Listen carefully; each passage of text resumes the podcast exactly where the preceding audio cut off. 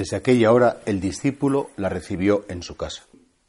Hoy es un día, sábado santo, de silencio litúrgico. La iglesia no tiene celebraciones y todos estamos desconcertados, asombrados de la magnitud del amor de Dios que, que quiso hasta hacerse hombre y enterrarse, como el grano de trigo que muere para dar mucho fruto. Tradicionalmente el sábado santo ha sido un día de acompañar a la Virgen María. Es verdad que ella conocía muy bien las profecías, las escrituras, y sabía que el Mesías tenía que padecer. También sabía que el Mesías eh, tenía que resucitar de entre los muertos. María, hoy sábado santo, se debatía entre el grandísimo dolor y la grandísima esperanza. Hoy es el día, en definitiva, de la soledad de la Virgen.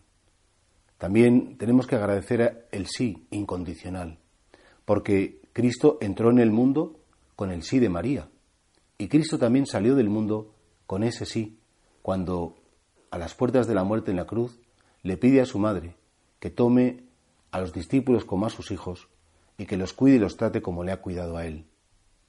María es realmente para nosotros pues la puerta de la esperanza. Es verdad que la esperanza es Cristo, pero a Cristo solo se puede llegar de la mano de la Virgen.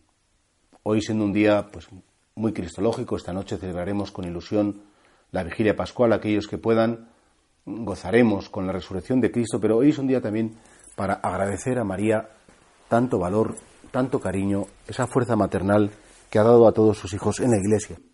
Y no solamente agradecer, sino aprender de ella. Ella es maestra. La escuela de María siempre está abierta para nosotros, pero sobre todo hoy es un día para decir, Madre, enséñame a permanecer al pie de la cruz como tú estuviste, sin gemidos, sin reproches, sin quejas, abrazando a los que tienen cerca y que lo están pasando también mal. Esa escena de María al pie de la cruz, esa escena de María enterrando el cuerpo de su hijo a la espera de la resurrección, es algo que nos ayuda muchísimo.